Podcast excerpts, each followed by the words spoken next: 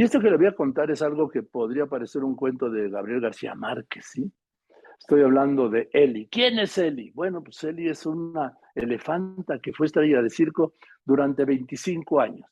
Ahora, ahora es botín político de autoridades de la Ciudad de México. Y su destino, el destino de una elefanta, se va a dirimir en un juzgado, como lo está oyendo usted. Este mundo surrealista. Laura Cardoso. Eli es una elefanta que durante 25 años fue el espectáculo de un circo.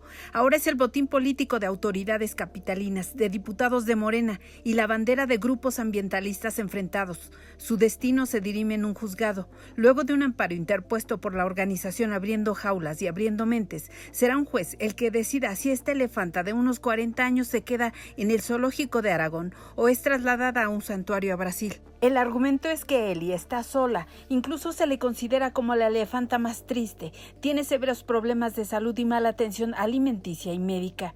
Hay una fecha muy especial que recuerdo, no recuerdo la fecha, pero una ocasión muy especial, que le dieron ocho lechugas en todo el día. Esta elefanta llegó desde 2012 al zoológico de Aragón y desde entonces tiene problemas osteoarticulares en sus patas, lesiones en la piel, fracturas en varias uñas y una talla menor al promedio de las hembras de su especie. Daños que son irreversibles.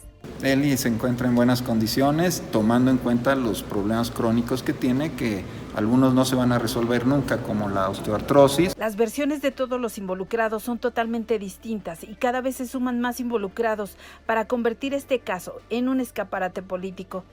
Que un tema tan sensible para la población capitalina sea aprovechado e incluso manipulado por ambiciones partidistas para atacar y descalificar a los adversarios políticos. Laura Cardoso Tierra, Fórmula Noticias.